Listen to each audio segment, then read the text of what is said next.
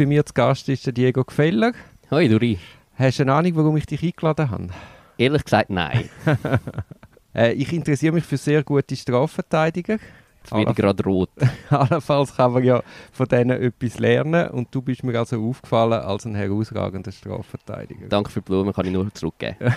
Danke, das war ja nicht der Sinn von dieser Aussage.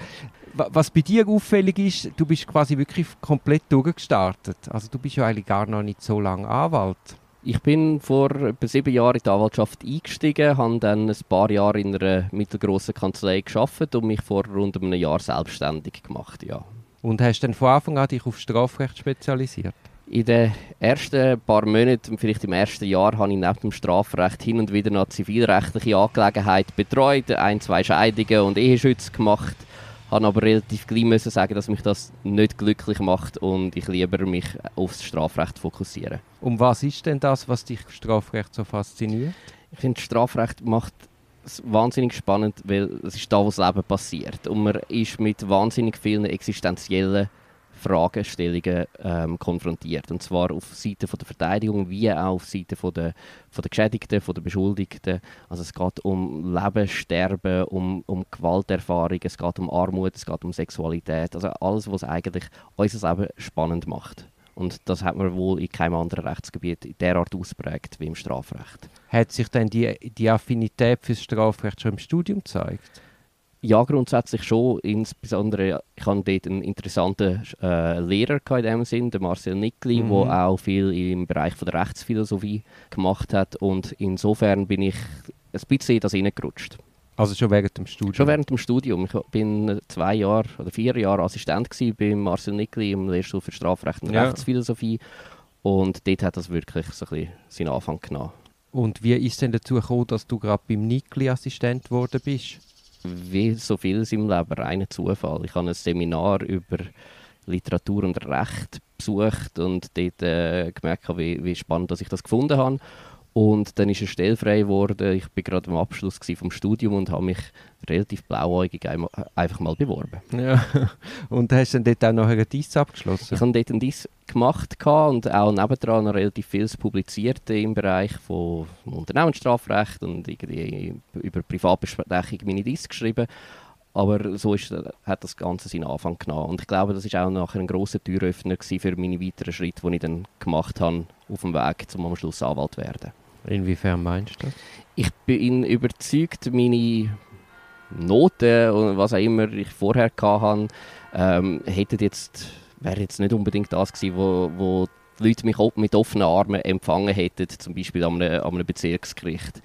Aber durch die Möglichkeit, in gewissen Publikationen mitzuschaffen, habe ich mir wahrscheinlich einen Namen machen ohne dass das vorgängig ähm, ersichtlich gewesen wäre. Und wo hast du denn dein Audi-Jahr gemacht? In Horgen. Am Bezirksgericht Horgen? Bezirksgericht Horgen. Wo man ja sehr gute Noten braucht, dass man rankommt. Die hätte ich wahrscheinlich mit dem Studium selber so noch nicht gehabt. Auch wenn es nicht die schlechtesten sind. Eben so, wie ich dich kenne, bist du jetzt wahrscheinlich gerade wieder am Tiefstapeln. Hat's denn, wo nimmt denn das der Anfang, dass du Anwalt wirst? Also weißt du schon in der Primarschule, dass das ist das, was ich werden will? Oder sind deine Eltern Anwälte? Ich habe relativ früh, wahrscheinlich schon in der Mittelschule, mal gewusst, ich will Anwalt werden. Ich hatte vorher noch andere Berufswünsche, gehabt, wie Astronaut und Motocrossfahrer. Dann wollte ich mal Lehrer werden. Einmal war Pfarrer irgendwie so, so eine Idee. Gewesen. Aber eigentlich quasi konkret und persistierend war die Vorstellung von einem Anwalt. Und das war mit 16, 17? Rund um das herum. Also, als ich die Matur gemacht habe, habe ich gewusst, ich will das werden, ohne zu wissen, was es bedeutet, das zu sein. Und was hast du denn dort für Vorstellungen gehabt, was das ist? Ich habe keine Ahnung. Weißt du nicht mehr? Ich habe schlichtweg, ich glaube, als Mittelschüler macht man sich keine Vorstellung, was es wirklich bedeutet, die Tätigkeit auszuüben. Es ist einfach Gut, das kannst, kann man auch nicht. Nein, das kann man wirklich Also man kennt ja vielleicht aus, hast du denn äh, Liebling Kreuzberg äh, die Fernsehserie geschaut? Das sagt man jetzt gar nicht, sagt das ist nicht. vielleicht ein Altersunterschied. Eben, siehst ja. Nein, es, es, hat sicher vieles, also ich, ich, ich glaube, die Erziehung, das Elternhaus, wo ich daraus rausgekommen bin, sind keine Anwälte in der Familie, ähm, und die, die Schulbildung, die ich genossen habe, sind zwei Punkte, die mich wahrscheinlich in die Richtung gebracht haben. Ich bin aufgewachsen in einem grundliberalen Elternhaus mit Vorstellungen von Freiheit und, und der Staat als primär mal etwas, wo man akzeptiert, aber durchaus problembehaftet kann sein. Und das andere ist quasi die, die Schule, ich bin an der Stiftschule Einsiedler, also eine katholische, äh, katholische Schule, wo, wo einen anderen starken Punkt angesprochen hat in mir, quasi die, die Vergebungsphilosophie im Wesentlichen vom Christentum, wo am Schluss alles auch, glaube in meine Tätigkeit als Strafverteidigerin spielt. Und ich denke, das sind die zwei Punkte, die in meiner Ausbildung und Erziehung maß, maßgeblich dafür äh, verantwortlich sind, dass ich das geworden bin, was ich bin. Und warum denn Anwalt und nicht Richter oder Staatsanwalt? Auch da wiederum, glaube ich, ein bisschen einerseits ein bisschen zufällig. Ich habe nach dem Audi-Jahr habe ich gesagt, ich mache noch ein, äh, ein paar Monate Substitut in einer Kanzlei und dort hat es mir den, den, den, Finger dann wirklich endgültig reingenommen. Wo bist du denn? Bei Payer Partner Rechtsanwalt ja. in Zürich.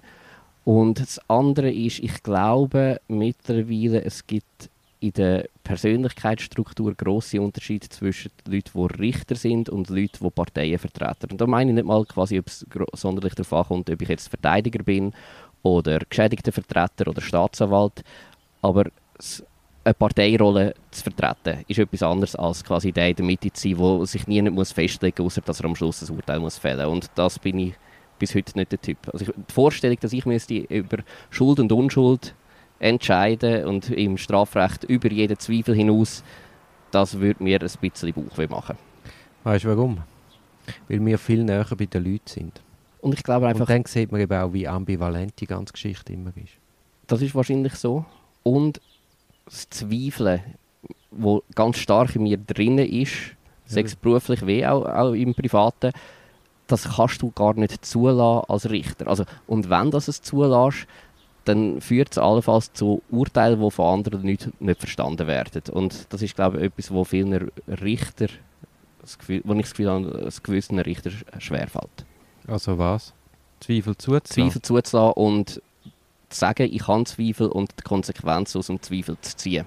Also es ist ja erstaunlich, in der Zürcher Justiz zumindest gibt es ja relativ wenig Zweifel, weil es ist ja, die hätten ja, wenn sie Zweifel hätten, hätten sie ja immer noch die Möglichkeit, gewisse Beweise nochmal abzunehmen. Das findet nicht statt. Das sind ja komplett frei und das findet absolut nicht statt ich glaube, es liegt daran der Ausbildung an sich, dass wenn du eben Richter wirst, dass du eben zuerst nur am Gericht bist, dann machst du am Gericht Auditorjahr, dann wirst du Gerichtsschreiber, dann wirst du Gerichtsschreiber am Obergericht, dann wirst du eingesetzt. Aber die, die, die kennen die andere Seite gar nicht. Sie, haben, sie sehen die Leute nicht im gleichen Ausmaß, wie sie mir sehen. Sie sehen Akten und sehen einen Menschen vielleicht zwei, drei Stunden. Sie wissen nicht einmal, wie die Akten zustande kommen, weil sie eben nie auf der Staatsanwaltschaft geschafft haben oder nie zumindest mal ein Strafverfahren von der anderen Seite her erlebt haben. In der Absolutheit weiß ich nicht, ob das zutreffend ist, aber es gibt sicherlich viel, wo genau das ein Problem ist. Also sie verstehen weder die Arbeit von der Staatsanwaltschaft noch die von der Verteidigung. Ja, vor allem sie wissen nicht, was, wie so ein Beweis zustande kommt und darum können sie es auch nicht richtig einordnen bestimmt. Wir haben aber auch ein Problem in unseren relativ veralteten Beweisrechtsformen, also insbesondere wenn es um Befragungen geht mit Protokollierungen. Da hat man natürlich der Richterschaft auch keinen Gefallen gemacht in der Einführung der neuen StPO und dass es überhaupt nicht diskutiert wird, beispielsweise Videoaufzeichnungen zu machen im Rahmen von der Revision von der jetzigen StPO, das will mir nicht wirklich im Kopf. Aber ich denke, das ist dort vielleicht auch ein bisschen ein Problem aus der StPO raus und nicht nur der Richter anzulasten. Ja, ja, aber ich denke mir, ich, meine Aussage ist eigentlich nur, ich, ist gar keine Kritik, also, man müsste jetzt einen Einzelfall anschauen, aber ich wollte nur sagen, die Absolutheit von dem Bild ist eben nur möglich, wenn du eben nicht weißt, wie etwas zustande kommt und denkst, ah, das Papier, das sagt ja so, Protokollierung ist genau gleich wie bei uns am Gericht, also ergo kann man sich 100% darauf verlassen. Und wenn man eben mal bei der Polizei in einer Einvernahme war oder bei der Staatsanwaltschaft, dann weiß man einfach, dass das nicht gleich läuft. Also es hat nichts damit zu tun, was wirklich gesagt worden ist, geschweige denn, was alles vorher und nachher noch passiert ist. Die Protokolle sind für Füchse. Und trotzdem ist das zentrale das Beweismittel. zentrale Beweismittel, ja. Wo sie dann irgendeinen Nebensatz nehmen und an dem hängt es jemand auf, einen Nebensatz sagen, der so nie gefallen ist. Wo vielleicht der, wer auch immer die Aussage gemacht hat, vielleicht noch ganz viele andere Sachen gesagt hat. Der aufschreibende Polizist hat es aber gerade nicht für relevant er erachtet, hat es entsprechend nicht aufgeschrieben und man hört es dann vor, vor dem Gericht, dass man das jetzt zum ersten Mal hört und es entsprechend wohl eine Ausflucht muss sein. Das ist genau das, was du ansprichst. Sie wissen nicht, was alles auch noch stattgefunden hat. Gehen wir zurück zu unserer Anwaltstätigkeit. du sagst, du quasi, es liegt deiner, an deiner Person, an deinem Typ, dass du Anwalt geworden bist es liegt an deinen Interessen. Was zeichnet dich denn als Anwalt aus? Ich denke, ich habe eine relativ schnelle Auffassungsgabe, was wo Fälle können sich entwickeln Also wenn ich mal, sicher spätestens wenn ich mal die Akte gesehen habe, habe ich ein gutes Bild, wo, wo Chancen und Risiken sind. Was ich glaube, ist auch eine Stärke, die ich durch meine Ausbildung an, an, der, an der Uni Freiburg und nachher in meiner Tätigkeit als äh, Assistent habe, ist, ich habe mich auch immer wissenschaftlich weitergebildet und mich quasi dem, dem Diskurs ähm, auch ausgesetzt und entsprechend also vielleicht ein bisschen tieferes Wissen, gerade in, in gewissen Bereichen als andere. Also ich glaube auch, meine grösste Stärke ist vielleicht nicht unbedingt das Eis zu Eis psychologische Date, sondern was mir wirklich Also das Eis zu Eis mit dem Klient? Mit dem Klient, ähm, aber auch vielleicht in der Verhandlungsführung, quasi, wenn, wenn man wirklich muss Vergleich ausarbeiten und so weiter. Das ist wahrscheinlich nicht meine grösste Stärke. Ich sehe mich eher, also wo, wo ich wirklich äh, grosse Freude habe, sind Beschwerden als Bundesgericht, das Rechtliche, wo es dann wirklich quasi das Dogmatische auseinandernehmen geht. Oder auch dann Aussagewürdigung und quasi die, die, die Fälle genau anschauen. Das, dort sehe ich ein bisschen meine grössten Stärken. Dann lass uns mal zu den Schwächen schreiten, wenn du erlaubst. Gerne. Wie gestaltest denn du, sagen wir jetzt, einen Erstkontakt, jemand wird verhaftet, du gehst zu dem mitzählen. Wie gehst du denn vor? Das ist immer eine relativ schwierige Geschichte und man muss sich, ich muss mir immer wieder vergegenwärtigen, dass die keine Ahnung haben, wer ich bin, was ich mache, von wem ich mandatiert bin, wer, was sitzt da für ein Mensch ihnen gegenüber. Und ich fahre eigentlich meistens davon an, dass ich einfach von mir ein bisschen erzähle. Also wer ich bin, woher ich komme, was ich mache. Bei amtlichen Mandat probieren, die Angst zu nehmen, dass ich quasi könnte irgendwie für, für die Staatsanwaltschaft arbeiten. Also ich probiere irgendwie durch das Erzählen von mir äh, quasi eine, eine persönliche äh, Nähe mal zu schaffen, wo es vielleicht dann auch zulässt, dass jemand relativ gleich mal ein erstes Vertrauen schafft, äh, kann, kann gewinnen Ich denke, ohne die Vertrauensbasis ist eine vernünftige Verteidigung schlichtweg nicht möglich. Es ist aber natürlich extrem schwierig, weil man hat nur wahnsinnig wenig Zeit. Ich will mich dann auch nicht stressen lassen, manchmal braucht man halt ein bisschen länger. Aber das, das ist quasi die Aufgabe, die ich am wichtigsten finde in, in, so einem Erstkontakt. Und dann natürlich ganz kurz erklären, oder so, dass die Klienten auch verstehen, was ihre Rechte sind, dass sie keine Aussagen machen Ich denke, die, wenn ich eine Message muss transportieren in so einer Hafteinvernahme, die ich vorher noch nie gesehen habe, ist, dass sie keine Aussagen machen und dass es je nachdem die beste Strategie ist, keine Aussagen zu machen. Und wenn du jetzt sagen wir so zählen gehst, so zählen ist ein Meter auf drei höchstens. Ein Abstand ist allenfalls auch nur ein Meter auf einen Meter. Hast, hast du da noch nie Angst gehabt? Nein, eigentlich nicht. Es hat eine einzige brenzlige Situation gegeben, wo ich gewusst habe, das ist, äh, das ist einerseits der, der Beschuldigte ist, das ein 2 Meter Hühn ein Bodybuilder von der Statur her und er hat wir haben schon länger miteinander äh, gearbeitet und er hat einen Anwaltswechsel wählen. Ich habe das befürwortet und es ist abgelehnt worden. Und er hat zu Gewaltausbrüchen, also Delikt quasi ein bisschen um das gegangen, hat ein bisschen dazu geneigt. Und eine einfache Möglichkeit wäre gewesen, mich loszuwerden, indem er mich äh, ein bisschen dran nimmt, in den Abstand zu zählen. Das ist das einzige Mal, wo ich wirklich das Gefühl habe, da ist mir, da ist mir jetzt ein bisschen mulmig in dieser Abstandszelle rein. Sonst überhaupt kein Problem. Man muss vielleicht sagen, wie absurd das ist. Es gibt einen abschlägigen Entscheid auf Wechsel von der Verteidigung. Und du bist ja dann wahrscheinlich noch der Überbringer von deren... Selbstverständlich. Sie, entschuldigen, Sie wollen mich zwar nicht mehr, aber ähm, das Obergericht findet jetzt, dass ich bitte... ich habe sogar verstanden, dass er einen Anwaltswechsel hat, ja. weil er, er hat aus bestimmten Gründen eine Verzögerung wählen und hat das Gefühl gehabt, mit dem können wir eine Verzögerung bewirken. Mhm. Ich habe zu dem wirklich gerne Hand geboten, aber ich weiß nicht, ob es gerade zu durchsichtig war oder ob die Staatsanwaltschaft aus anderen Gründen das nicht mehr hat wählen. Da ist der Fall zu lang her. Mhm. Hast denn du in der Verteidigung an sich, das ist ja eine häufige Frage, hast, hast du da kein moralisches Problem? Nein. Also eben sagen wir, du bietest jetzt da Hand zu einem Kniff. Das suggeriert schon etwas Negatives. Ich weiß nicht genau, was du meinst. Ich biete Hand zu einem Kniff. Nein, du sagst, er hat mich loswerden weil er wollte Zeit gewinnen Also, wir spielen ein Spiel und die Regeln von dem Spiel sind in der StPO vorgegeben. Die habe nicht ich gemacht. Ich bin nur einer von, von den Spielern an dem. Und die Regeln haben alle gewisse Gründe, wieso dass man sie so macht. Und natürlich haben sie auch immer Folgen. Mich an die Regeln von der StPO zu halten, Auch wenn das für andere unangenehm ist, betrachte ich nicht als Kniff, das ist ein Teil von dem Spiel, das wir spielen. Und entsprechend, nein, da habe ich überhaupt keine, keine Mühe. Und wenn ich Mühe hätte, dann müsste ich meinen Job an den Nagel hängen. Und das ist losgelöst von der Deliktschwere? Das ist absolut losgelöst von der Deliktschwere, beziehungsweise je schwerer das ein Delikt ist, desto zentraler ist, dass man die prozessualen Rechte, die ein Beschuldigter hat, und viel mehr hat er ja wirklich nicht, die prozessualen Rechte zu seinen Gunsten ausspielt.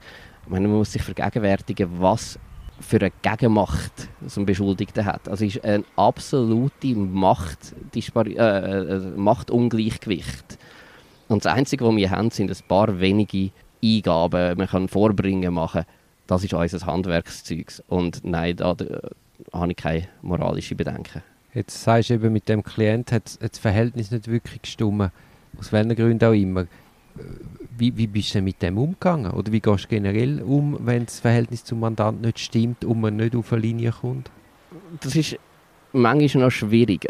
Und ich probiere, so lange wie möglich, mal zu verstehen, was er will. Und ich probiere ihm zu erklären, was Vor- und Nachteile sind. Und da gibt es die paar wenigen Fälle, wo man sich über Verteidigungsstrategien oder die Ausrichtung von der gar nicht kann einigen kann. Und dann probiere ich nach Möglichkeit auch darauf hinzuwirken, dass ein Anwaltswechsel kann stattfinden. Wenn, wenn ich weiß, quasi ich kann das so nicht, ich glaube, das ist wirklich aussichtslos und er ist derart überzeugt, dass es funktioniert, glaube ich nicht, dass ich die das richtige Auftreten hätte, um das zu transportieren, was er will, und er hätte zu wenig Vertrauen in mich, wenn wir uns derart uneinig sind über die Ausrichtung. Und dann denke ich, wäre das der, der beste Weg.